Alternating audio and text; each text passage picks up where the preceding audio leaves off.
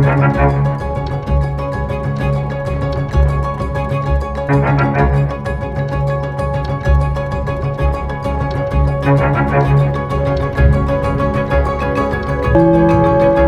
ist das erste deutsche Fernsehen mit den Tagesthemen. Heute im Studio Jesse Wellmer. Willkommen zu später Stunde, zu der auch Konstantin Schreiber mit den Nachrichten und Andreas Keckel mit dem Sport dabei sind. Schönen guten Abend. Guten Abend. Was von Anfang an schief ist, das bleibt manchmal schief, auch wenn man noch so sehr versucht, die Dinge gerade zu rücken. Siehe Berlin. Da ist bei der Bundestagswahl im September 21 so viel schief gelaufen, dass das Bundesverfassungsgericht für etwa 20 Prozent der Berliner Wahlkreise für heute eine Wiederholung angeordnet hatte. Für gut eine halbe Million Wahlberechtigte also. Und nun, nach Auszählung fast aller Stimmbezirke, haben mit Blick auf ganz Berlin CDU und AfD leicht zugelegt. SPD und FDP hingegen haben leicht verloren. Bundespolitisch wird sich durch die Mini-Wahl also kaum was verändern und doch bewegt sie die Gemüter, weil die Welt mittlerweile eben eine andere ist. Tja, schief bleibt doch manchmal schief. Über die vielen Besonderheiten dieses speziellen Wahlabends in der Hauptstadt André Katschal und Vanessa Materla. Es scheint, als wäre der Versuch, eine gültige Bundestagswahl durchzuführen, dieses Mal geglückt. Wie hier in Berlin-Reinickendorf läuft es, bis auf kleinere Petitessen, reibungslos. Manche sind immer noch aufgebracht, dass sie überhaupt noch einmal wählen müssen. Ja, weil letztes Mal Scheiße gebaut worden ist, oder? Weil ansonsten würde, würden wir doch jetzt nicht noch mal wählen. Weil ein Fehler war bei der letzten Wahl. Da war ich noch da drüben wählen und habe ich nichts mit zu tun. Ich habe nur meine Wahl abgegeben. Ich gehe seit meinem 18. Lebensjahr zu jeder Wahl, habe noch keine ausgelassen und gebe meine Stimme für ein demokratisches Deutschland. Das hatten viele ja auch schon 2021 versucht. Doch lange Schlangen, zu wenige Wahlzettel und Wähler, die ihre Stimme gar nicht abgeben konnten, verhinderten eine gültige Wahl. Daher heute der neue Anlauf in einigen Wahlbezirken. Etwa ein Fünftel der Berliner konnte neu wählen, verstreut über die ganze Stadt. Große Auswirkungen auf den Bundestag konnte die Nachwahl schon rein rechnerisch nicht haben. Wohl ein Grund, dass die Wahlbeteiligung heute mit Stand 16 Uhr relativ niedrig lag. Ja, ich bin natürlich ein bisschen äh, betrübt, ähm, weil wir natürlich viel äh, Anstrengung auch äh, die Bezirke und die Mitarbeiterinnen und Mitarbeiter ähm, gemacht haben, um eine höhere Wahlbeteiligung zu haben.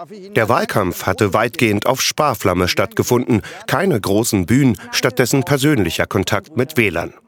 In Anbetracht der zahlreichen Besonderheiten dieser Wahl warnen Experten davor, das Ergebnis überzubewerten. Bei der Frage, ob es ein Stimmungstest ist für die Bundesebene, finde ich, muss man vorsichtig sein, denn es wählt ja nur ein sehr kleiner Teil der Berliner Wahlberechtigten dazu in einem sehr besonderen Setting, nämlich in einem Wiederholungssetting. Insofern wäre ich da zurückhaltend, aber klar, es kann Tendenzen geben, die natürlich auf der Bundesebene womöglich dann auch aufhorchen lassen. Das Ergebnis des heutigen Tages, alle Direktmandate bleiben unverändert. So konnte etwa SPD-Generalsekretär Kühnert seines verteidigen. Am knappsten wurde es für den ehemaligen regierenden Bürgermeister Michael Müller. Am Ende behielt auch er sein Mandat. Wer nicht mehr schweigen will, muss deshalb nicht automatisch laut sein. Auch mit gedämpftem Ton kann sich eine große Strahlkraft entwickeln. Zu sehen heute bei der Demonstration Lichtermeer in München. Ein Lichtermeer aus mindestens 100.000 Menschen für Demokratie und gegen Rassismus. Schon seit etwa einem Monat gehen überall in Deutschland die Menschen auf die Straßen. Und auch wenn mancherorts darüber diskutiert wird, wer nun dazu aufruft und welche Interessen im Detail eine Rolle spielen, so scheint wohl den meisten derer, die auch heute wieder unterwegs waren, vor allem wichtig zu sein, dass das Leuchten so schnell nicht schwindet. Christina Schmidt. Kurz nach 7 Uhr auf der Münchner Theresienwiese. Tausende Lichter als Zeichen für die Demokratie eineinhalb Stunden zuvor. Letzte Vorbereitungen für Mitorganisator Luke Oali von Fridays for Future. Ein Erfolg für mich wäre, wenn ganz viele Menschen von diesem Lichtermeer rausgehen und Hoffnung verspüren. Hoffnung, dass wir das Böse doch bekämpfen können, die Rechtsextremen doch bekämpfen können und gemeinsam als DemokratInnen zusammenstehen. Schon die letzte Münchner Demo hatte Fridays for Future organisiert, mit damals mindestens 100.000 Menschen. Aber es gab auch Kritik, unter anderem zu links, zu radikal seien die Veranstalter. Das soll heute anders werden, mehr auf die Mitte zielen. Auch andere haben heute zur Demo aufgerufen, unter anderem das Bayerische Bündnis für Toleranz. Mehr als 90 Organisationen, bestehend etwa aus Landtag, Kirchen und Gewerkschaften. Hauptrednerin ist die Menschenrechtsaktivistin Duzen Tekal. Sie mahnt, alle Demokraten müssten jetzt zusammenstehen und wünscht sich, dass die Demokratie nicht nur vom Reichstag oder am Brandenburger Tor verteidigt wird, nicht nur hier auf der Theresienwiese in München, sondern vor allem in den ostdeutschen Kleinstädten. Dafür einen großen Applaus. Am Ende demonstrieren laut Polizei mindestens 100.000 Menschen auf der Theresienwiese. Es ist sehr, sehr berührend. Weil es einfach eine Gemeinschaft ist und es kommen so viele Menschen noch nach. Das ist unglaublich. Also ich meine, wir haben die Politiker gewählt, die müssen halt jetzt verstehen, dass sie es besser machen. Dass wieder so viele Menschen gekommen sind, sehen die Veranstalter als Erfolg. Sie wollen die Demonstrationen fortsetzen. Und nicht nur in München sind heute die Menschen auf die Straße gegangen. Dazu mehr jetzt in den Nachrichten mit dir, Konstantin. In Dresden haben sich mehrere tausend Demonstranten einem Aufmarsch von Rechtsextremen entgegengestellt. Etwa 4000 Menschen protestierten gegen einen sogenannten Trauermarsch mit etwa 1000 Teilnehmern. Anlass des von der rechten Szene organisierten Marsches war der Jahrestag der Zerstörung Dresdens im Zweiten Weltkrieg. Ex-US-Präsident Trump hat mit provokanten Äußerungen für Kritik der NATO gesorgt.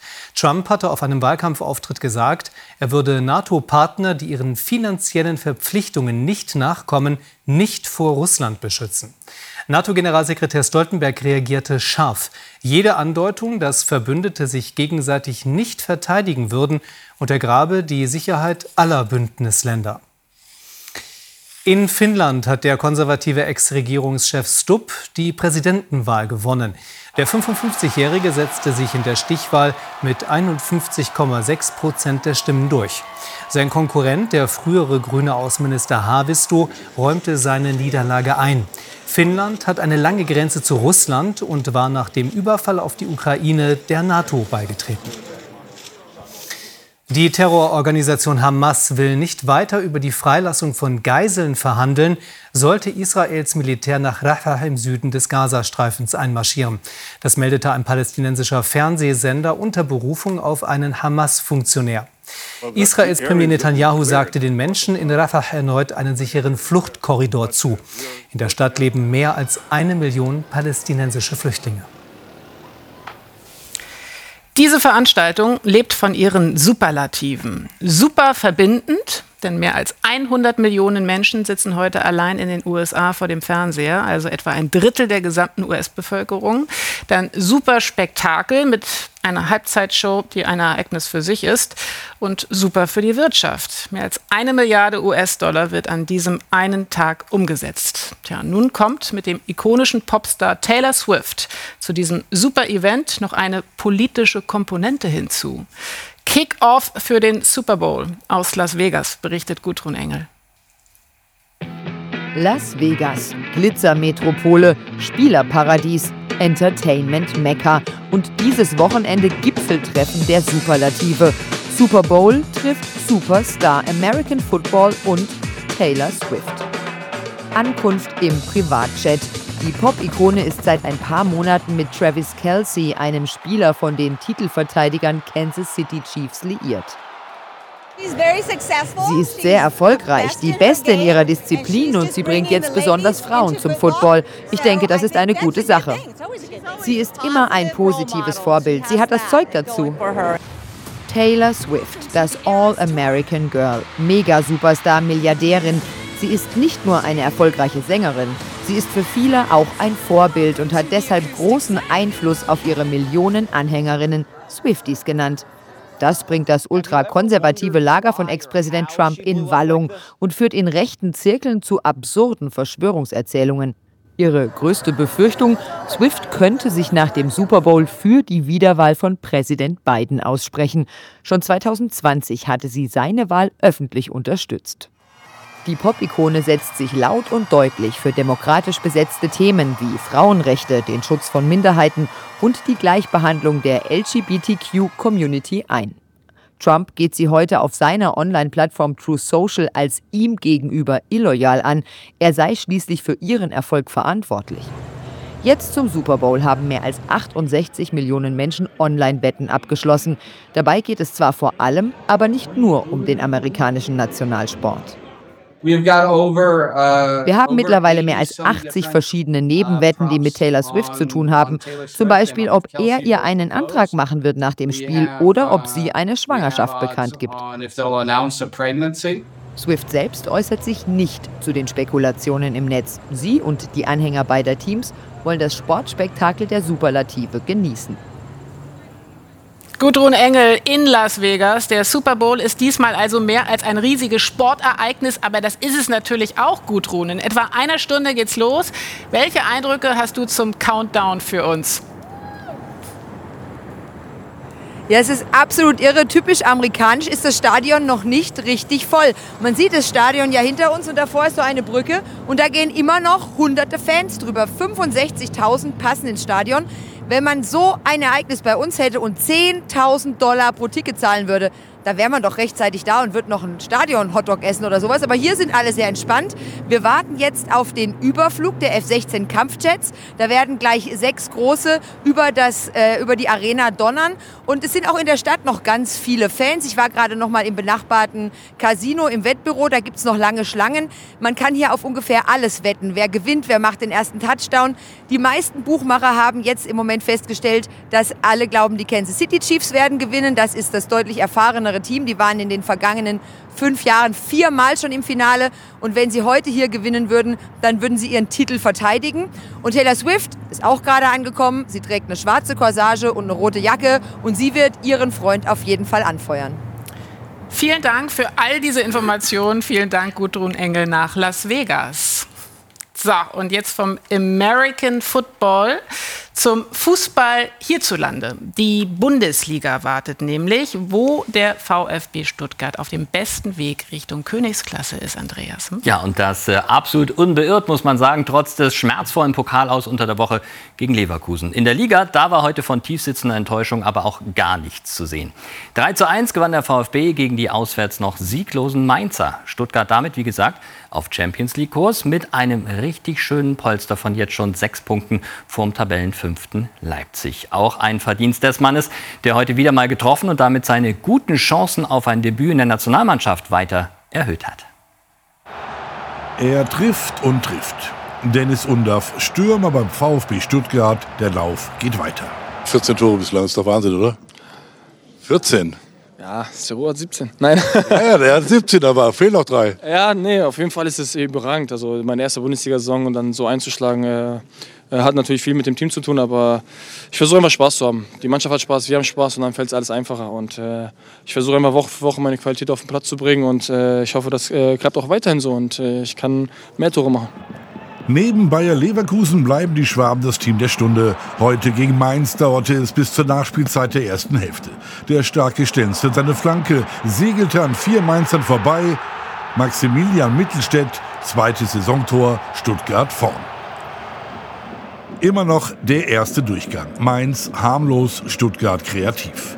Pascal Stenzel, der Außenverteidiger mit feinem Fuß. Jamie Leveling mit der Vollendung. Das Aus im DFB-Pokal unter der Woche gegen Leverkusen hat das Team gut verarbeitet. Jeder hat seine Qualitäten und das Gute bei uns ist, jeder hat andere Qualitäten. Nicht jeder hat die gleiche Qualität und das versuchen wir auf den Platz zu bringen. Tor Nummer drei machte Dennis Undorf dann selbst. Der 27-Jährige, seit Wochen voller Selbstvertrauen, machte zwar nicht sein bestes Spiel, dafür aber wieder ein Tor. Undorf, ein echter Teamplayer, einer für alle, alle für einen. Der Trainer gibt uns einen klaren Plan vor und wir versuchen den Plan durchzuziehen. Und äh, wir haben einfach eine geile Mannschaft. Dennis Undorf, ich habe ihn gefragt, was macht der Trainer? Der sagt, der Trainer gibt uns einen Plan vor und wir erfüllen diesen Plan und dann gewinnen wir. Ist es so einfach? ja, anscheinend, wenn Dennis das sagt. Dennis weiß ja alles, ähm, deswegen wird es so sein. Das Mainzer 1 zu 3 nicht mehr als ein Schönheitsfehler. Ludovic Ajorg eine Viertelstunde vor dem Ende. Das war's dann auch. Der VfB Stuttgart feiert den neunten Heimsieg der Saison. Dennis Undaff und seine Kollegen bleiben weiter oben dran. Karnevalsstimmung ist äh, irgendwie anders. Einen Tag vor dem großen Rosenmontagszug dürfte den Kölner Fans nicht wirklich zum Schunkeln zumute zu sein. Das 1:1 in Hoffenheim ist ganz schön, aber auch zu wenig angesichts von fünf Punkten Rückstand auf den ersten Nicht-Abstiegsplatz. Und dabei hatte doch alles nach dem vierten Saisondreier für die Kölner ausgesehen. Aber diesmal ja, war es ein gewisser André Kramaric, der dem FC das Siegerkölsch irgendwie nicht gönnen wollte. Als André Kramaric in der 68. Minute eingewechselt wird, ist der, der gehen muss, richtig sauer. Wout Verhorst versteht seine Auswechslung nicht. Kramaric beweist dann in der Nachspielzeit, warum er so wichtig ist für die TSG. Sein Treffer zum 1:1 rettet Hoffenheim einen Punkt. André kam rein zum guten Zeitpunkt und hat das 1-1 geschossen. Ich freue mich für ihn. Das zeigt für mich, dass er ein Vollprofi Profi ist. Ich war natürlich auch nicht glücklich vor dem Spiel, äh, dass er nicht gespielt hat, aber er kommt rein und leistet und das ist äh, ein sehr, sehr starker Charakter. Fast über die gesamte Spielzeit dominieren die Männer in Blau. Hoffenheim hat mehr Ballbesitz und schießt häufiger aufs Tor. Hoffenheim spielt körperlich, robust und das wird in der 79. Minute nach Stachfaul bestraft. Finkgräfe lässt die Jecken tanzen und sorgt für Frust im Kraichgau. Dafür trainiere ich natürlich jeden Tag die Freistöße, pure Emotionen danach und ähm, ja, dann natürlich äh, das 1-1 kommt dann wie ein Faustschlag ins Gesicht. Ein Sieg hätte für den FC Anschluss an die Nicht-Abstiegsplätze bedeutet. Aber Fußball ist nun mal kein Konjunktiv und André Kramaric, Hoffenheims bester Torjäger. Und so freuen sich die Blauen. Und die Roten sind bedient. Zumindest ein bisschen. Maximal bis morgen, denn dann heißt es in Köln, der Zoch gött. Und eine Stadt steht Kopf am Rosenmontag. Und wir schauen auf die Tabelle. Leverkusen jetzt fünf Punkte vor den Bayern. Dann Stuttgart, Dortmund, Leipzig und Frankfurt. Bremen auf Rang 10 abgerutscht, gefolgt von Augsburg und Wolfsburg. In der Abstiegszone im Moment Köln vor Mainz und Schlusslicht Darmstadt. Ja, das ist der Stand also. Da noch 13 Spieltage anstehen in der Liga, im DFB-Pokal sind es sehr viel weniger Partien, die noch gespielt werden müssen. Da sind wir schon beim Halbfinale angekommen und folgende Partien sind dafür ausgelost worden. Kaiserslautern trifft auf den Sieger der Begegnung Saarbrücken gegen Gladbach und Leverkusen hat Zweitligist Düsseldorf zu Gast. Die Spiele finden dann am 2. und 3. April statt. Ja, schon seit einer Woche läuft die Schwimm-WM in Doha und medaillenmäßig ging nicht wirklich viel für die deutsche Mannschaft bis heute, bis Lukas Mertens, der Europameister, den Bann endlich gebrochen hat. Er hat es tatsächlich geschafft. Lukas Mertens und das erste Medaillenstrahlen in Doha. Der Magdeburger ist der Europameister. Die 400 Meter Freistil sind seine Paradestrecke und er liefert Bronze hinter dem Südkoreaner Kim und dem Australier Winnington. Eine große Erleichterung für den deutschen Schwimmverband. Nur Minuten später liefert auch seine Freundin Isabel Gose aus Magdeburg ebenfalls 400 Meter Freistil, ebenfalls Bronze ich bin einfach super happy, jetzt auch natürlich mit der Zeit und äh, ja. Gose schwimmt deutschen Rekord und die 21-Jährige qualifiziert sich damit für Olympia in Paris. Erste Fairweather Neuseeland, zweite Lee China. Es ist Goses erste WM-Medaille überhaupt. Ein glänzender Start für das deutsche Beckenteam in Doha. So, und jetzt verrät uns Claudia noch, wie wir uns wettertechnisch auf die neue Woche einstellen können, oder? Ja, Jesse. Und es wird etwas trockener bei uns, nachdem der Februar ja gerade mal gut zehn Tage hinter sich hat. Also das sind die Werte der ersten Dekade, der ersten zehn Tage und damit schon ganz schön nass war. Man sieht beispielsweise im äußersten Nordwesten Niedersachsens 50 bis 80 Prozent der Regenmenge des gesamten Februars sind dort schon gefallen. Über der Mitte Nordrhein-Westfalen, südliches Niedersachsen bis über Sachsen-Anhalt und Brandenburg hinweg, da waren es zum Teil sogar 140 Prozent. Das heißt fast anderthalb mal so viel, wie sonst im ganzen Monat fällt. In Angermünde waren das beispielsweise 139 Prozent, Delbrück in Nordrhein-Westfalen 114. Gibt aber auch Regionen, wo es noch bisher viel zu trocken ist, 20 bis 50 Prozent am Alpenrand. München bekommt gerade mal 21 Prozent. Da müssen es jetzt nach dem ersten Drittel ja so um die 30 Prozent sein. In der Nacht zieht kräftiger Regen nach Nordosten raus. Dahinter wird es dann morgen im Laufe des Tages so ein paar einzelne Schauer geben. Und gegen Spätnachmittag, Abend lockert es mehr und mehr auf, ist zunehmend trocken. Freut natürlich vor allem die, die bei den ganzen Umzügen dann auch dabei sein werden. Die Temperaturen in der Nacht meist einstellig. Das bedeutet 2 bis 8 Grad. Morgen Nachmittag auch kein großartiger Anstieg der Höchstwerte. Das heißt 8 bis maximal 11 Grad werden es sein. Am Dienstag dann wenige, wenige Schauer. Dazu immer mal wieder trockene Abschnitte und etwas Sonnenschein bei bis zu 12 Grad. Mittwoch erst sonnig. Dann kommt ein neues Tief aus Westen, das zum einen neuen Regen, aber auch wieder deutlich höhere Temperaturen bringen wird. Im Südwesten bis zu 15 Grad. Wow. Vielen Dank, liebe Claudia. Tja, und das waren die Tagesthemen für heute. Hier im ersten geht es jetzt weiter mit dem Kulturmagazin Titel, Thesen, Temperamente. Dranbleiben lohnt sich. Es geht unter anderem mit einem Atelierbesuch bei Künstlerinnen und Künstlern in Kiew weiter. Und wir sehen uns dann morgen Abend wieder. Starten Sie gut in die Woche. Tschüss. Tschüss. Ciao. Das konnte ich mir jetzt nicht verkneifen.